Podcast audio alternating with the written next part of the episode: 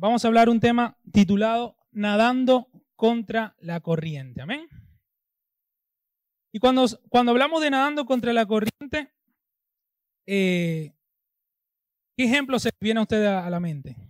Por ahí algunos hacen natación, algunos ha hecho natación en río abierto, en playas, en, en algún lugar y ha experimentado esa sensación ¿no? de nadar contra la corriente. Por ahí, si te has metido alguna vez a, la playa mucho más de, un límite más o menos normal, sentís que, la corriente te, va llevando, ¿no? Y esto es algo que, en el plano espiritual tiene mucha analogía, tiene una analogía bastante particular. Yo quiero que si, si tienes Biblia, te invito a abrir ahí en Primera de Pedro, capítulo 4. Primera de Pedro, capítulo 4. Vamos a leer los versículos 3 y 4. Dice así, pues ya basta con el tiempo que han desperdiciado haciendo lo que agrada a los incrédulos, entregados al desenfreno, a las pasiones, a las borracheras, a las orgías, a las parrandas, a las idolatrías abominables. Dice, a ellos les parece extraño que ustedes ya no corran con ellos en ese mismo desbordamiento de inmoralidad y por eso los insulta. Cuando dice a ellos, se refiere al resto del mundo, ¿no? Y es algo que hemos experimentado todo aquel que ha venido eh, a Cristo experimenta un, choque cultural bastante, un rechazo muchas veces bastante marcado de aquellos con quien nos juntábamos antes, de aquellos con quien hacíamos ciertas cosas, actividades antes, compartíamos tiempo y experimentamos de alguna manera este, este rechazo, este, este, esta mirada rara, ¿verdad? hacia lo que somos ahora, hacia lo que hacemos ahora, hacia lo que pensamos ahora. Vamos a hablar primero qué es una corriente, espiritualmente hablando, ¿verdad? Si hablamos en el plano físico, la corriente es aquello que, te arrastra, que te lleva, que te empuja hacia determinado lugar. Y en, en la dirección de esa corriente va la mayoría. Si hablamos un, un plano más físico, más eh, la corriente es aquello común aquello que jala, aquello que hace la mayoría de las personas, aquello que no solamente hace, aquello que acepta la mayoría, ¿verdad? Y vivimos en un mundo en donde hay tiempos bastante raros, bastante convulsionados, donde se aceptan como verdades cualquier barbaridad, donde se cambian nombres a cualquier concepto que teníamos antes. El mundo quiere distorsionar esa visión de, de ciertos conceptos, de ciertas valores morales que Dios ha establecido en su palabra. Y ahora todo el mundo te dice, no, pero es lo normal. No, vivís en el siglo de Cristo, porque no, ¿cómo vas a pensar así? ¿O cómo vas a pensar de esta manera? Y hay miles de cosas que el mundo ahora ha adoptado como una corriente que nos la venden hasta en cualquier lado, nos la venden en la televisión, en los diarios, nos inundan con publicidad, con miles de cosas, para hacernos pensar o para arrastrar nuestro pensamiento a esa normalidad. Amén. Entonces, primero, no es fácil nadar contra la corriente, ¿verdad? ¿Por qué no es fácil? Porque para nadar contra la corriente no basta con estar pasivo. Es decir, si estás pasivo, te arrastra la corriente. Si estás más o menos flotando, puede que te mantengas en un lugar. Pero para, para nadar contra la corriente tendrás que, tienes que empeñar mucha más fuerza, ¿verdad? Que nadando en dirección a la corriente. Entonces, en cierto punto de vida, en cierto punto de vista, perdón, nos vemos obligados a tomar decisiones que van en contra de aquella corriente. O sea, nosotros como cristianos no podemos simplemente eh, aceptar o callar ante ciertas cosas que, dice el mundo. Una particularidad de, de, nosotros como seres humanos, para desarrollar un poco más este tema, es que tenemos la tendencia a imitar. Es normal. Siempre buscamos a alguien en quien reflejarnos, alguna cosa que hace otro que nos parece bien o que nos parece atractivo y buscamos copiar. Dice en, Tercera de Juan 1.11 dice, querido hermano, no imites lo malo, sino lo bueno. el que hace lo bueno es de Dios y el que hace lo malo no ha visto a Dios. Y cuando decimos no imiten lo malo, se nos abre una interrogante. Y en nosotros es decir, ¿qué es malo y qué es bueno, verdad? A veces hay cosas que están en el límite. Decimos, y no parece malo, tampoco parece bueno. Y te doy una, un tip, una, una ilustración para identificar lo bueno y lo malo. Debemos filtrar ciertas actividades, ciertas cosas a la luz de la Biblia. Si bíblicamente, según lo que nosotros leímos, conocemos, se nos ha enseñado de la Biblia, cierta cosa es mala, simplemente nos debemos abstener. Si bíblicamente está aprobada, pues no está mal hacerlo, ¿verdad? Y hay miles de cosas que, que, podemos filtrar a la luz de la Biblia. Hay miles de, cosas que podemos eh, iluminarnos de alguna manera con la Biblia. La, palabra dice que lámpara es a mis pies tu palabra, es decir, es, la palabra es aquello que, nos guía, que nos alumbra un camino, que nos marca un, un destino, que nos marca un recorrido.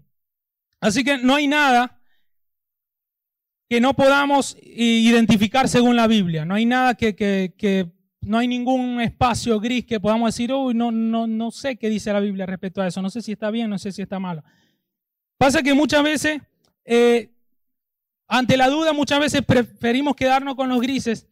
Sin embargo, la Biblia es, está todo lo que necesitamos, está todo lo que eh, necesitamos hacer, lo que necesitamos aprender, todo está contenido en este libro. Pero para poder identificar lo bueno y lo malo debemos relacionarnos con ese libro. Es decir, si no conoces la Biblia, ¿cómo vas a saber qué es malo, qué es bueno? Entonces, para poder, un punto para poder tener esa lámpara, esa luz, debemos dejarnos guiar por ella, debemos relacionarnos con la Biblia. Y siempre que la leemos, sobre todo cuando somos nuevos, hay cosas que, que no entendemos, que no, no, no, no nos cierran. Y por eso siempre es importante leer la Biblia con entendimiento, pidiéndole a Dios revelación para, para poder eh, vislumbrar, para poder saber lo que quiere decir realmente eso. Entonces, el primer punto es esto, tendremos, tendemos a imitar, pero como decía Pablo, debemos ser imitadores de lo bueno y no de lo malo. ¿Amén? Romanos 12.2 dice, no se amolden al mundo actual, sino sean transformados mediante la renovación de su mente. Así podrán comprobar cuál es la voluntad de Dios. Y tiene tres características la voluntad de Dios. ¿Quiénes se la saben?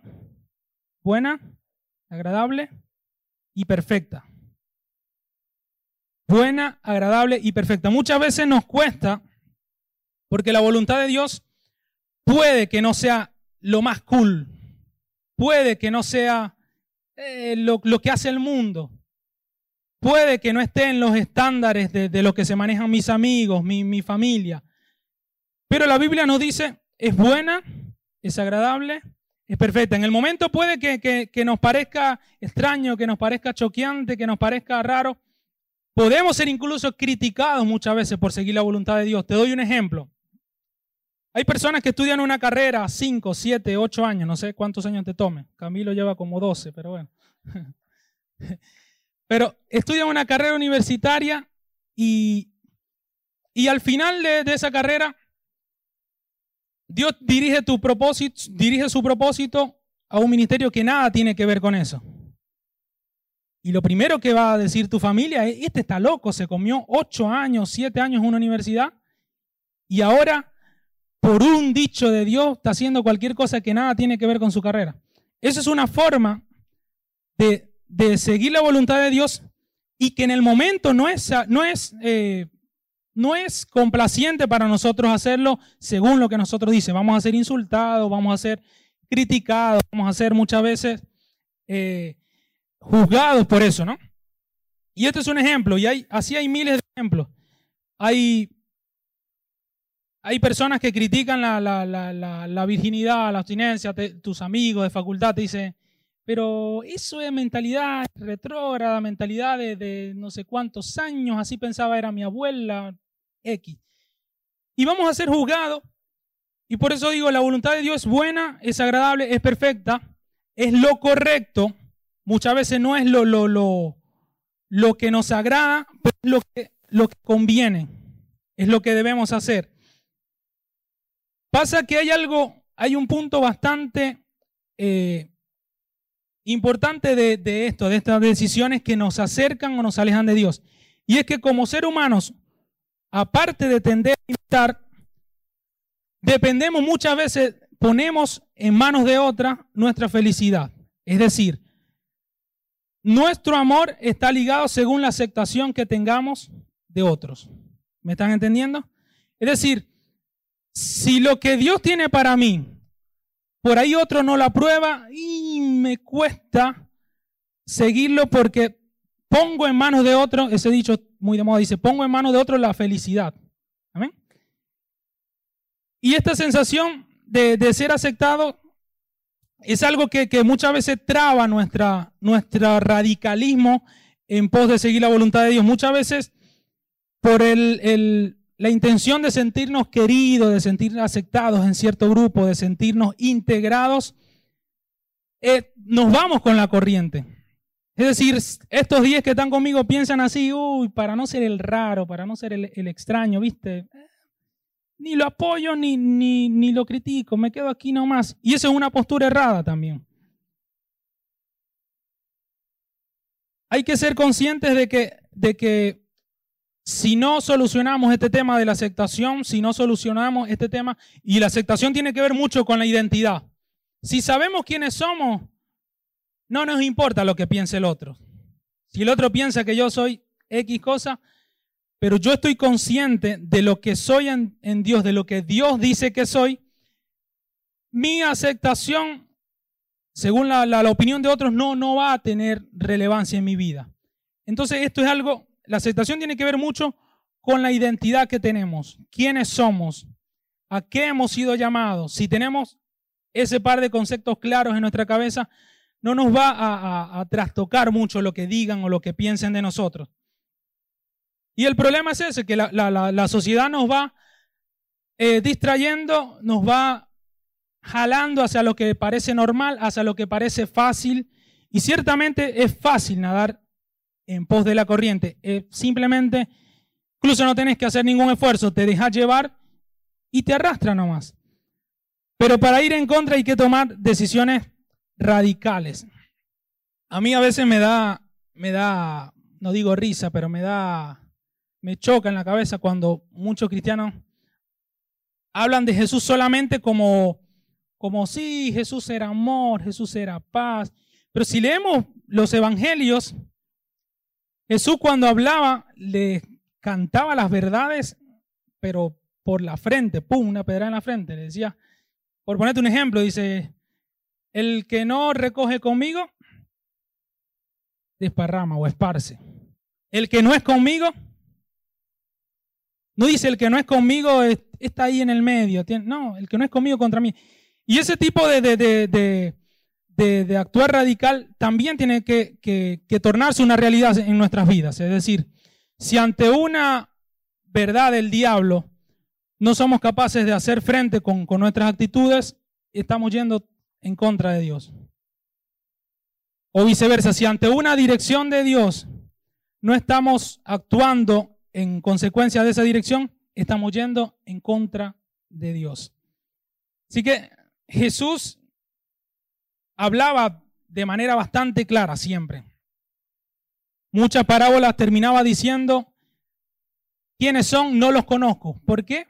Porque quienes no hacen la voluntad de, del Padre, o sea, son desconocidos por el Padre. O quienes no se acercan al Padre son de alguna manera extraños para, para el Padre. Amén.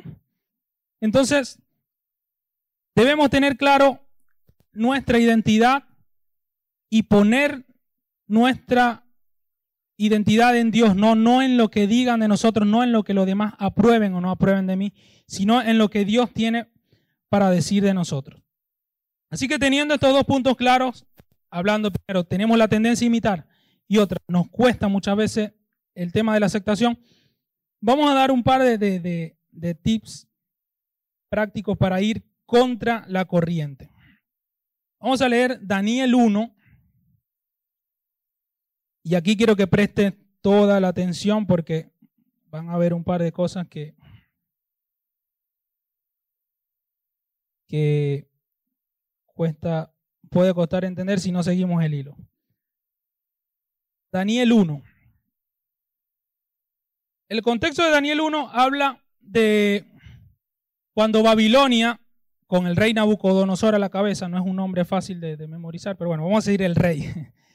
Babilonia con ese rey a la cabeza tomó a, Jerusalén y dice que el rey ordenó traer a todos los jóvenes, no a cualquiera, los jóvenes astutos, inteligentes, de la realeza, de la nobleza, y que los trajeran ante la corte.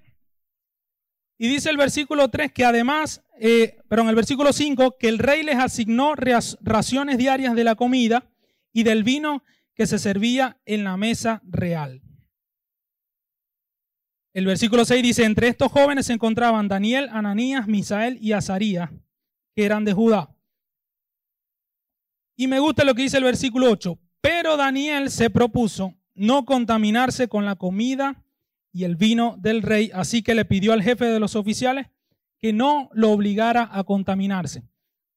Aquí hay un par de cosas para resaltar. Uno, el rey a quien mandó a llamar a los tontos a los vivos, dice Camilo, a los inteligentes, a los sabios, a los de la realeza.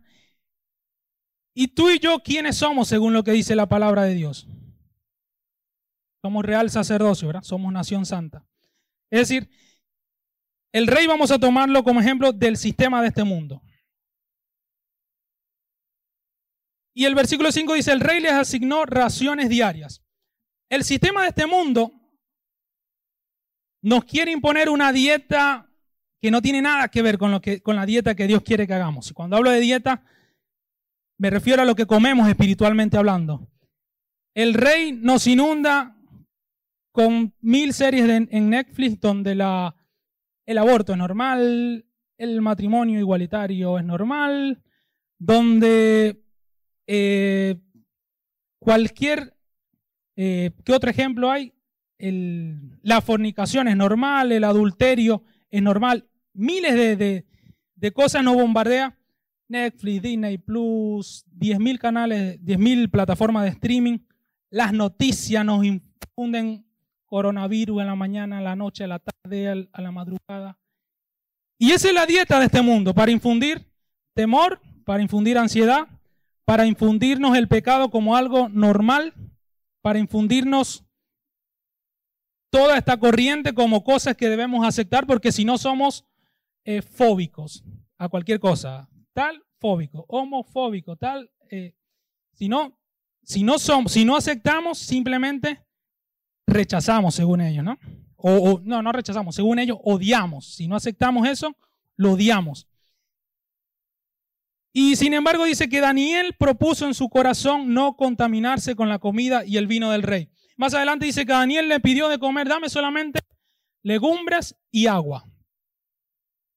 Entonces es una decisión que, que, no era fácil para Daniel tomarla en ese momento. Es decir, está siendo cautivo de un tipo que tiene todo el poder en ese momento, un tipo que tenía un imperio gigante, y ir contra las la, direcciones o contra la obligación que quería imponer ese rey no era fácil. Y a nosotros también en tiempos actuales tenemos ese mismo reto. O aceptamos y nos dejamos influenciar por la comida que ofrece este mundo, que son todas estas cosas que te nombré, o nos levantamos de manera radical y decimos, hey, para, yo no como eso, yo como esto y esto. Y nuestra, nuestra dieta, espiritualmente hablando, debe estar basada en la palabra de Dios, en la oración, en el ayuno, en adorar, en tener tiempo devocional, en conectar con gente que, que nos acerque a Dios. Nuestra dieta espiritual debe estar llena de esas cosas. Debemos bajar la ración de, y esto lo hemos hablado todo el año, bajemos la ración de, del Netflix, de la Disney Plus, de tal cosa, de ver noticias. Hay gente, en la pandemia había gente paranoica con el tema de, del COVID. Y digo gente hablando nosotros como cristianos. La Biblia dice que nuestros días están contados en sus manos. ¿Qué preocupación debo tener yo? Según la Biblia, ninguna. Si es por, por, tema de muerte, si es por tema de, eso, ninguna. Y había gente que, que, se dejaba bombardear por esta comida y se dejaba infundar temor, ansiedad en niveles que se enfermaban de cualquier cosa menos de coronavirus por el nivel de preocupación y estrés que tenían. Y también pasa en, nuestras, en el área donde nos desarrollamos, en, nuestra, en la facultad, en las universidades. Eh, todo hablan de, manera eh, normal de, ciertos temas que nosotros decimos, pero ¿qué, les pasa a esta gente? ¿Qué, qué tienen en la cabeza?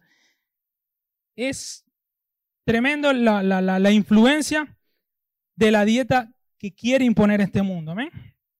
Sin embargo, debemos ser como Daniel. Y te cuento un poco más de esta historia. Daniel le dijo al oficial que, era el encargado de traerle la, comida, le dijo, no me des de esta comida, dame de, comer legumbres y agua y prueba al cabo de 10 días nuestra apariencia y nuestro conocimiento con, comparado al resto de los demás. Y dice la Biblia que estos fueron hallados no solamente un poco mejor, dice 10 veces mejores que el resto de los, de los jóvenes que estaban eh, recluidos en ese lugar. Así que esa, esa, esa distinción también la veremos nosotros reflejados. Las personas que nadan contra la corriente se hacen más fuertes de mente, se hacen más fuertes de corazón, se hacen más fuertes de voluntades, porque es fácil cuando tu voluntad está atraída hacia lo que dicen 10 personas, pero cuando tu voluntad, según lo, que dice Dios, va en contra de esas 10, yo estoy seguro de que tu mente se va a arraigar en lo que Dios dice de ti, en lo que Dios quiere para ti, en lo que Dios está guiando, está determinando para ti en ese momento. Amén. Así que el primer paso para ir contra la corriente es este, cuidar nuestra dieta. Y el segundo paso es tener una posición activa. Es decir, no basta con quedarnos simplemente sin hacer nada. Si tenemos una posición pasiva, la corriente te lleva. Si tenemos una posición complaciente, la corriente te lleva. Si nuestra mente está bueno, pero esto lo aprueban y yo qué voy a hacer si son mayoría, la corriente te lleva. Estos días veía una prédica de un pastor llamado Rudy Gracia, no sé si algunos lo conocen, y dice que, en la televisión americana habían entrevistado en un programa no sé cuánta cantidad de pastores. Y dice que la, periodista del momento siempre como para confrontar y para poner el ambiente en tensión, dice que les, hacía preguntas eh, de los temas así de, actualidad. Por ejemplo, ¿qué piensa del aborto? Y dice que el, el 10% de los pastores se atrevía a hablar en contra de lo que le, decía la, entrevistadora. Pero el 90% de ellos, como para tener esa aceptación, y, se manejaban en ámbitos grises. Viste que la Biblia no es clara, que bueno, que Dios ama a todos, que... Y no es la postura que estamos llamados nosotros a, a infundir, no es la postura que estamos llamados a tomar en este mundo actual. Si bien en número podemos ser minoría, en mentalidad debemos ser fuertes en, en, mantener y en hablar claro la verdad que Dios ha determinado. En hablar contra del pecado como se debe hablar, en hablar en contra de, ciertas corrientes, según lo que la Biblia dice de eso. Amén. No según lo, lo, que los demás dicen, sino según lo que la Biblia dice. Entonces, cuando hablo de tener una posesión activa, es esto, es estar al estar consciente de que no basta con, con estar quieto. Dice Mateo 26, 41, estén alerta y oren para que no caigan en tentación. Y sigue diciendo, el espíritu está dispuesto, pero el cuerpo es débil. O otra versión dice, la carne es débil. Y si queremos nadar contra esa corriente, vuelvo y repito, es necesario empeñar muchas más fuerzas para lograr ese fin. Es necesario eh, muchas veces de abstenernos de, juntarnos o de pasar tanto tiempo con, con determinado grupo de personas. Y no solamente de eso, sino pasar tiempo con gente que nos, con personas que nos acerquen a Dios, tomar tiempo para orar, para tener nuestra vida devocional con Dios, para que esa identidad en Dios sea afianzada en nuestras vidas. Hay miles de cosas que, que incluso como iglesia tenemos para ir, para mantener siempre una posición activa. Hay gente que, que dice, hay gente que no suele congregarse. Y yo, yo particularmente pienso que esa es una posición pasiva ante la corriente de este mundo.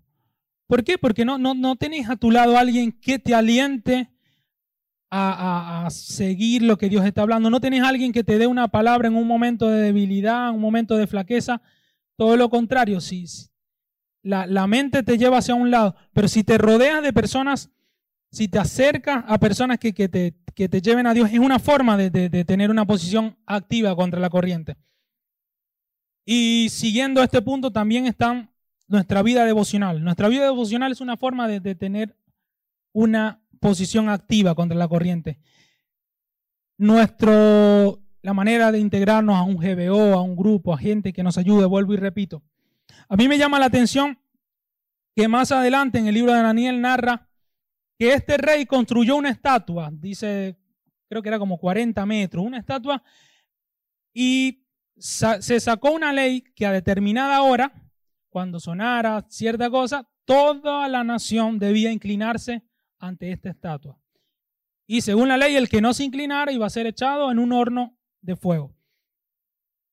Dice que sonó la cosa y estos cuatro, bueno, en este caso eran tres, se mantuvieron de pie. Imagínense, se arrodillaron, no, no digo cientos, tenían que ser miles de personas congregadas en una plaza, donde sea. Y tres tipos se mantuvieron de pie. ¡Pum! No era una postura fácil. ¿Y por qué no era una postura fácil? Sobre todo por, por la, no tanto por el que dirán, sino por las consecuencias de esa rebeldía porque las consecuencias eran que estos iban a ser echados en un horno de fuego. Y el, este rey, eh, bueno, vinieron como siempre, hay un par de chismosos ahí, le dijeron, hey rey, hay tres tipos que, que, cuando se da la orden de, de, inclinarse no se inclinan ante, ante, ante la estatua. Y el rey lo mandó a llamar y casi que el, el rey, como lo, los tipos ocupaban unos puestos más o menos importantes, Así que le dijo, bueno, te, te perdono esta, pero la próxima tienes que arrollarte. Y esto le dijeron, oh rey, no nos inclinaremos ante la estatua. Y dijeron esto, sé que las consecuencias son el horno de fuego. Y conozco de un Dios que puede librarnos de eso. Y me impresiona no solamente esto, que ellos creían que Dios podía librarnos, sino que dijeron, y si no nos libra, aún no nos arrodillaremos. Y esto me, me, me, llamaba la atención porque muchas veces nosotros a la voluntad de Dios queremos ponerle condiciones. Es decir, Señor, si me bendices, yo voy. Señor, si, si, ok, tú me estás mandando a esto, pero si tú me das un millón de dólares para hacer esto, yo voy. Si no, no. Un ejemplo loco. Si me, si tal tal, tal, si levantas esto, esto, aquello, si pones ciertas condiciones, yo voy. Y estos tipos dijeron, Dios nos puede librar, pero si no nos libra, aún no nos arrodillaremos, aún iremos a favor de la voluntad de Dios y en contra de la voluntad de este mundo. Entonces es, es algo que, no, que nos llama a conciencia, es decir, la voluntad de Dios puede ser que al principio no esté acompañada de bendiciones, Puede ser que al principio no esté acompañada de aprobación, de favor, de, de misericordia, pero para nuestras vidas es lo mejor, vuelvo y repito, es buena, es agradable y es perfecta cumplir con su voluntad. La voluntad de Dios al principio puede que no esté acompañada de, manifestaciones de amor, sino todo lo contrario. Cuando hablamos en la Biblia de los, de los héroes de la fe, nos gusta hablar de, de todo lo que lograron y el heroísmo y la valentía y la, y la, la disposición que tuvieron y, su manera de, expresar la fe. Pero lo que no leemos es que a la mayoría de estos hombres de fe, esa postura le costó la vida. Esa postura le, le costó a muchos morir de maneras atroces, morir de maneras eh, bastante inhumanas. Por poner un ejemplo, por ahí el que no conoce mucho, también estaba el, Coliseo romano, dice, donde también los ponían a, ser devorados por, por animales. Entonces, nosotros queremos que siempre eh, las direcciones de Dios estén acompañadas de, de, favor, queremos poner condiciones. Y no debe ser, no debe ser de esa manera. Y esto es una postura eh, bastante radical. Pablo decía respecto a esto, para mí el, morir es ganancia. O sea, qué, duras palabras, ¿no? Según nuestra, nuestra condición de humanos, aferrados a la vida, el temor que tenemos a, la muerte. Pablo decía, para mí el morir es ganancia. ¿Por qué? Porque el morir no nos acerca de alguna manera a Cristo, ¿no? O sea, no, nos acerca literalmente a Cristo. Y, es algo que, en nuestra vida diaria debemos tener presente. O sea, tal vez con decisiones que Dios te está llamando a tomar, puedas morir a la vista de otras personas. Tal vez en decisiones que Dios te está llamando a tomar, puedas morir a la vista de, según la, aceptación de un familiar incluso. Tal vez lo que Dios te está llamando a hacer puede llevarte a morir para determinado grupo de personas, es decir, vas a pasar a ser invisible para ellos porque no aprueban tu forma de ser, no van a aprobar tu, tu, tu forma de caminar según lo que dice Dios. Pero aunque seguir la voluntad de Dios te cueste eso, debemos seguirla, debemos tener esa posición activa contra la corriente. Debemos empeñarnos en, ser radicales según lo que Dios ha dicho de nosotros. Y vuelvo con el cuento este de estos tres que fueron echados al horno de fuego. Dice que el, rey enojado porque los tipos le dijeron, bueno, no nos postraremos y aunque nos eche al horno de fuego, como decir, no nos importa, Dios puede librarnos y si no nos libra, no nos arrodillaremos. Dice que el tipo mandó a calentar el horno siete veces más, tanto que cuando los, los oficiales que fueron a arrojar a estos tres fueron se acercaron, dice que, se quemaron sus vestiduras. Entonces fueron estos tres echados al horno y dice que al cabo de un rato el rey mira de afuera y dice, hey, pero no eran tres los que habían echado en el horno. Y dice, porque veo cuatro y el cuarto tiene la apariencia de un dios y no tienen daño alguno, sus ropas no se han quemado, están caminando a sus anchas. Y eso pasa cuando nos, nos tiramos en las manos de Dios, cuando por fe nos disponemos a seguir la voluntad de Dios. Al final del camino no vamos a ser avergonzados por seguir a Dios, todo lo contrario. Al final del camino vamos a ser recompensados no solamente a la vista de Dios, sino también muy probablemente vamos a ser, eh, en este mundo también vamos a ser recompensados si nos atrevemos a confiar en Dios, si nos atrevemos a seguir a Dios cueste lo que nos cueste. Amén. Así que esto es nuestra, nuestro llamado en el día de hoy y creo que a lo largo del año ha tenido mucho que ver con, con lo que Dios quiere hablar, con lo que Dios quiere direccionar. Es que busquemos más de Él, es que nos acerquemos más a Él, es que dependamos más de Él. Amén si bien eh, a mí Dios particularmente al principio del año eh, me, habló mucho con respecto a esto de, la milla extra. Y tiene que ver mucho con esto. Es dar aún más de lo que, de lo que somos, es rendir más de lo que queremos muchas veces rendir. Es entregarnos mucho más de lo que queremos.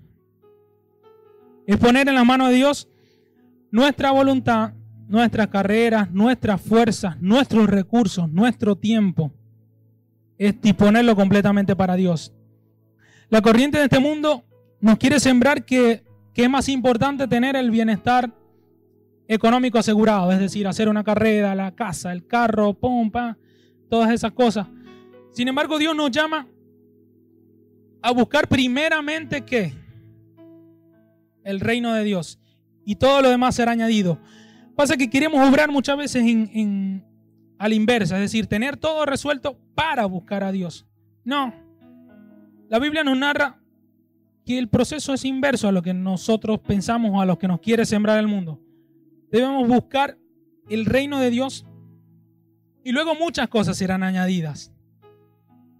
¿Sabes cómo? No lo sabes, yo tampoco lo sé. Pero de alguna manera Dios lo va a hacer. Amén. Así que te invito a ponerte en pie. Vamos a darle gracias al Señor. Si estás por primera vez por ahí, te digas, bueno, aún no estoy ni siquiera parado ahí, ¿cómo, ¿cómo voy a nadar contra la corriente? Yo quiero que levante tus manos y repitas conmigo, Señor Jesús, hoy rindo mi vida a ti. Hoy te entrego mi manera de pensar, te entrego mis fuerzas, te entrego mi voluntad, rindo mis deseos y me uno a lo que tú quieres para mí. Hoy declaro, Señor, que tu voluntad para mí es mejor que mis pensamientos, que tus caminos son más altos que los míos, que tus pensamientos son más altos que mis pensamientos. Hoy rindo mi vida a ti, díselo a Él. Señor, rendimos nuestra vida a ti, Jesús.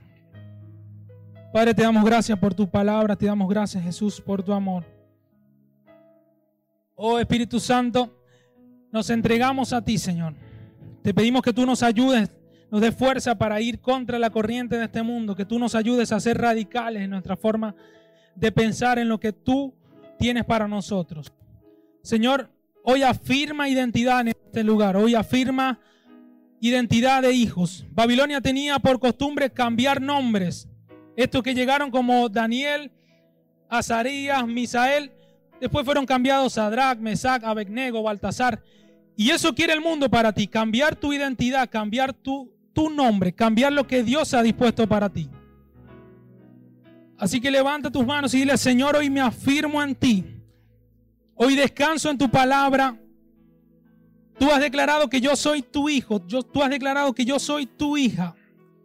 Tú has declarado, Señor, cosas para mí aunque no sé cómo lo vas a hacer, yo creo que lo vas a hacer, Jesús. Oh, comienza a orar, Espíritu Santo, te damos gracias. Rendimos nuestra vida a ti, Jesús. Queremos acercarnos a ti, queremos que nuestra voluntad cada día mengue. Oh, te damos gracias, Jesús. Nos acercamos a ti. Nos acercamos a ti, Jesús. Te damos gracias. Ayúdanos a ir en contra de la corriente de este mundo, Jesús. Ayúdanos a buscarte de la manera que tú quieres que te busquemos. Ayúdanos a desarrollar hábitos en nosotros que nos acerquen a ti. Hábitos en nosotros que nos acerquen cada día a tu propósito. Aunque nos cueste, aunque nos critiquen, queremos caminar según lo que tú has establecido para nosotros, Señor Jesús. Te damos gracias, Jesús, te damos gracias. Yo te voy a pedir que con esa misma actitud formemos grupos según GBO. Si sos nuevo y no estás en un GBO, no te preocupes. Integrate con algún grupo. Y vamos a seguir orando. Le voy a pedir Camilo si, si puedes tomar un grupo. Rocío, Nay. Vamos a, a seguir orando, vamos a seguir orando unos por los otros en esta comunión.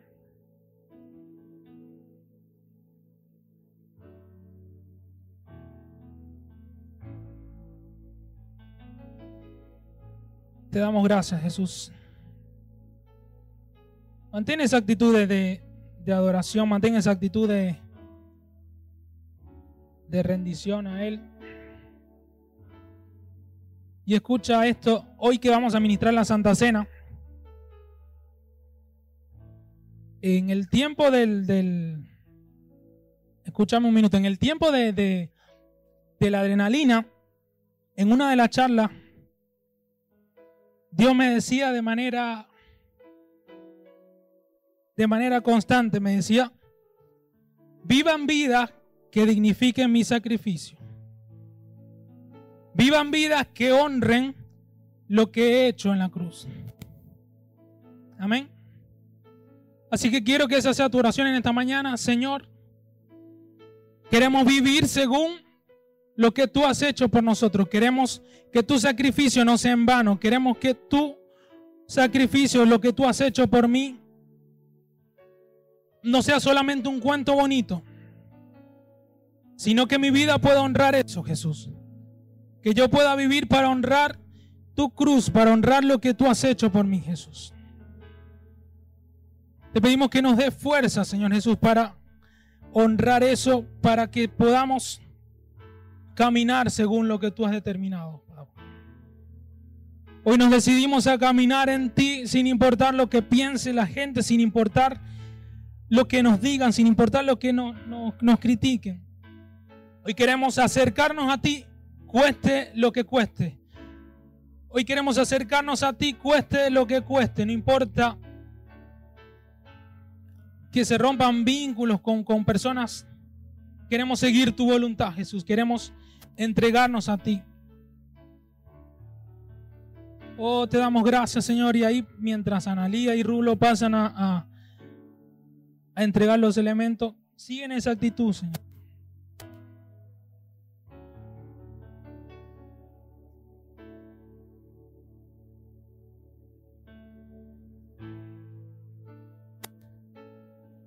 Gracias, Señor.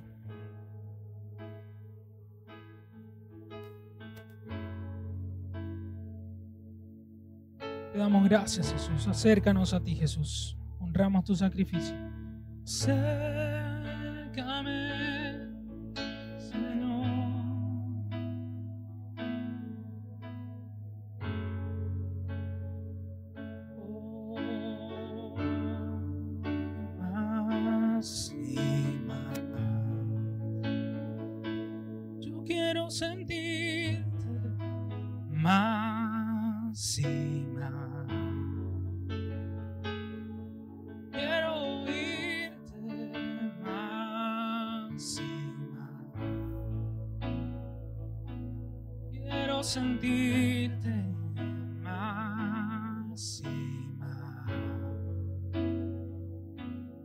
he probado, he probado que tú eres bueno y he visto que tú estás aquí y te estás moviendo. Me entrego, Señor, no me puedo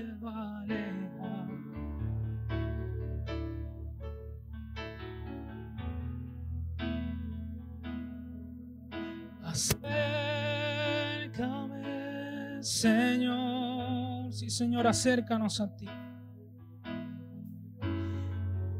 Acércanos a ti, Jesús. Acércame, Señor. Yo quiero oírte y quiero oírte.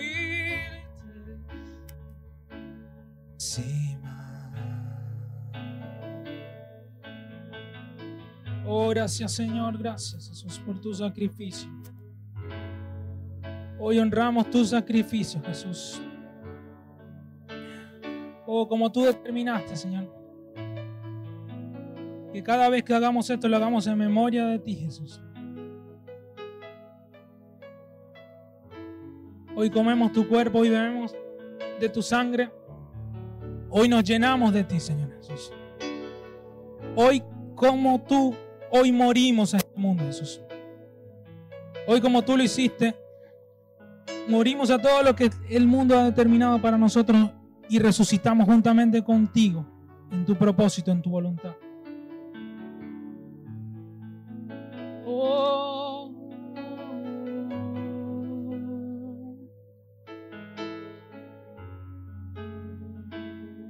Vamos a adorar un momento, levanta tus manos y dile al Señor, he probado, he probado que tú eres bueno, gracias Señor, y he visto, tú estás aquí, decláralo, y te estás moviendo. Me entrego, Señor. Dile, no me quiero alejar, no me quiero alejar. No me quiero alejar. Acércame, Señor. Quiero sentirte. Quiero sentirte.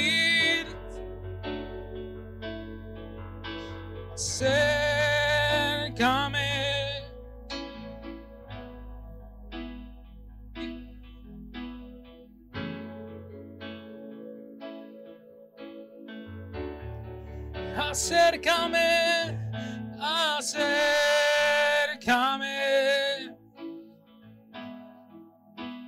Quiero sentirte, yo quiero sentirte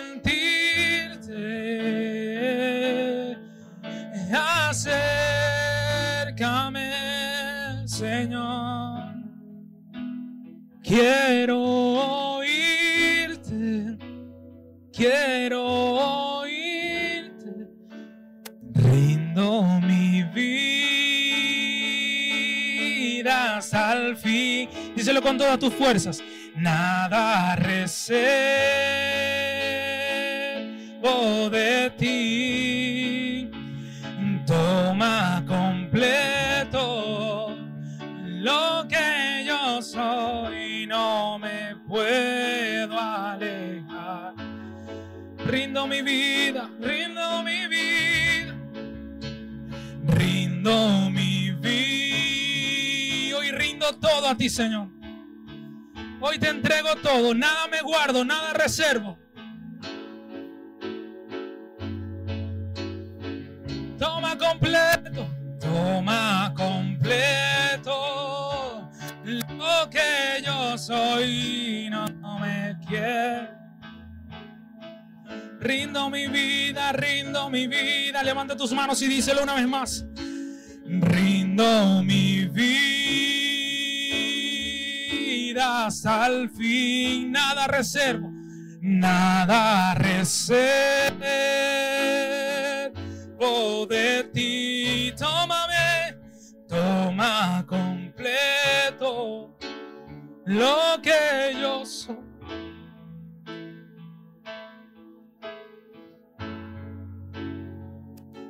Toma completo, toma completo lo que yo soy, no me puedo.